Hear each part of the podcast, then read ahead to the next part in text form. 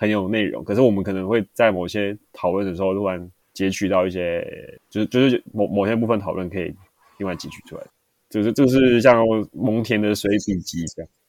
对，我说你知道河马在讲那个什么缪斯女神那个，我不记得我有没有跟你讲过。哦，OK 啊，这缪斯也可以当做一集啊，吃个水果。你先吃，反正就是那你，那你继续说，反正你可以把我这边剪掉，有点小共鸣吧，就是就是缪斯在荷马那个年代的时候，不是就是不怎么象征性，这样就荷马有点像在讲说他他他的他想出来的这个史实是认真有一个神寄生在他身上，这样，然后他写出来的东西就是一个你找不到来源的，他突然他的灵感不知道是从哪里来，他就是。凭空变出来这样，所以他就是寄托说，这个应该是神直接跑到他身上那种感觉。你说他他他的缪斯跟别人的缪斯不一样？应该说他的缪斯就是是是是真的存在的那种感觉啊。哦，是真的是是真的人这样。对，就是对河马而言是说。我写出来特洛伊战争是因为缪斯参加过特洛伊战争，然后他跑到我身上，然后逼我用毛笔写下来这些东西，这样。OK，反正反正我我讲，对你说随便乱录，看看中间有没有喷出来什么东西，就有点像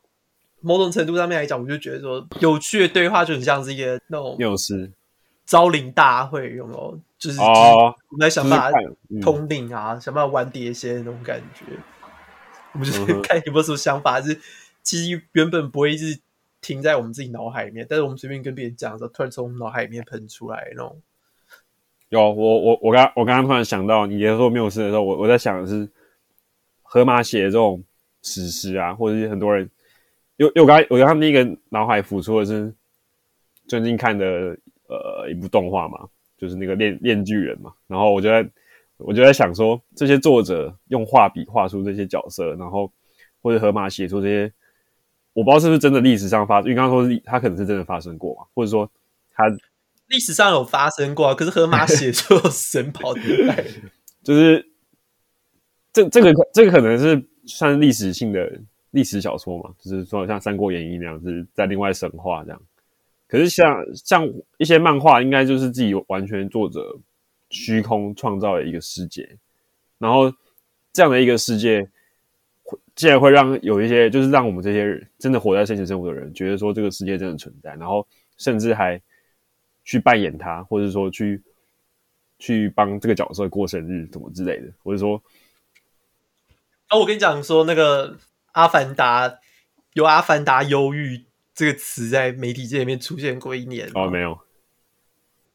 就就是《阿凡达》那个票房刷到冠军的时候，有有一段时间，那个那一年那一年自杀率很高，因为很多人很多中年那个中年男女都很想要自杀，然后跑到潘多拉这样。哦，你说到到 Avatar 这样？对对，因为因为那个潘多拉星球那个 画面实在太太美了，然后卡麦隆就是花很多时间让他尽可能拟真，但是拟真是前提是那些东西都是。在在地球绝对看不到这样，嗯哼，然后 然后弄一大堆中年男女自杀，或者是尝试自杀这样。可可是我觉得有趣的是这件事情，比如说自杀这件事情，呃，我我们大部分人可能会觉得说这是一个负面的事情，可是对他们来说，maybe 是一个正面的事情。就是说他他他们有那样的幻想，但是毕竟死后的世界真的没有人知道，说明他们真的到那个世界去，然后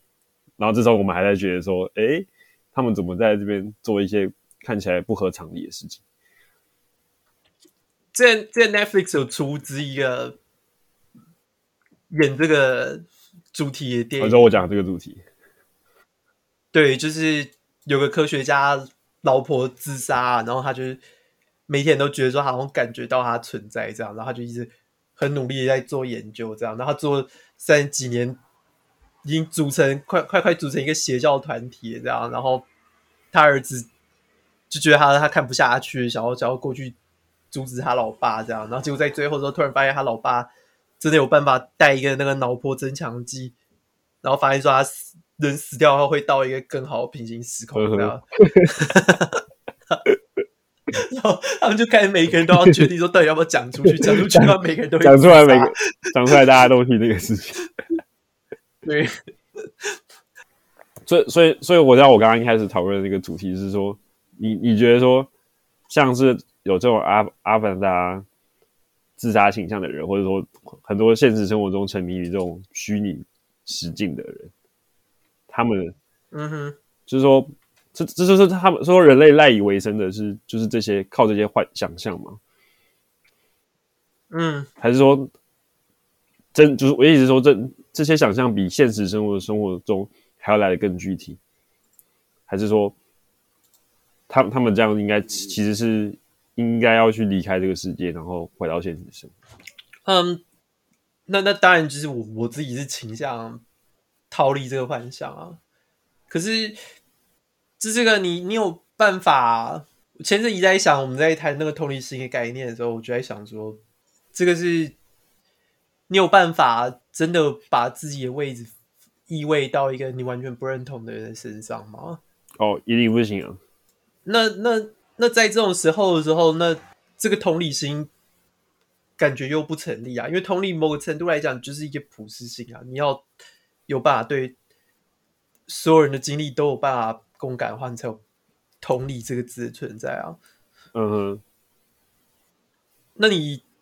不同意原因到底是什么呢？我说在在这个状况底下的话，我我呃，就是我最近看那本伦理书，其实在他在第一章里面就有提到说这个概念，就是说他因为他在讲伦理嘛，所以我们他就说呃，不管是哪个东方世界或西方世界，应该都会听过一个黄金律嘛，就是说己所不欲，勿施于人，或者说、嗯、呃。康德说的嘛，就是那个伦理，对啊，就是就是人永远是目的啊，或是或是别，我永远不会去做呃别人呃，我不想别人对我做的事情啊，呃，有点类似这样，可以理解成这样。那嗯，可是你你这这句话看起来大家都可以认，就是可以同意嘛，就是说我我不想去做别人自己不想，就是我不想要去做自己也不不愿意去做的事情，这样。但这这问题就出在说，每个人想去做的事情不一样啊，就是就是他他没有考虑到说，每个人的每个人的己所不欲，每个人的欲望是不一样的，所以所以这个问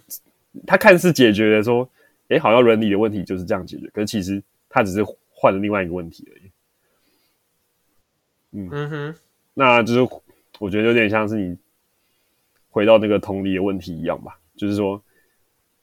这个同理的概念基本上就是不可能达成。它它它是一个你，除非除非后，除非能发明一个像是回到《阿凡达》这个电影本身，它它的主题就是这个啊，是吧？就是我的科，这个里面只是用一个科幻科技当做是一个隐喻而已啊，就是说你直接飞到一个原住民身上。然后你跟一个原住民过活过活几个月，然后你就你就发现说，原住民的想法能够能够真的取代掉你这个你自认自己是文明人的想法，这样，然后你就愿意奉奉承自己去去去跟那个美帝主义对抗。这样，那那我你换个角度想说，他那他今天又又又再回到他原本的的身体，那他他又他又再回到美国，就是可能资本主义的社会下，那。他会不会又又换了一个想法？某种程度上面来讲的话，只是因为时势所趋让我做这个决定而已。我我几乎没办法考虑到说我在不同环境底下的话，我会做什么决定。嗯哼，因为因为这样的话，可能暗示就是说我的决定根本就不重要，大部分的事情都是因为外部因素影响。我觉得差不多。嗯，啊。值得多多思考。我们下一集，我们去下，我们要去下期，下期见。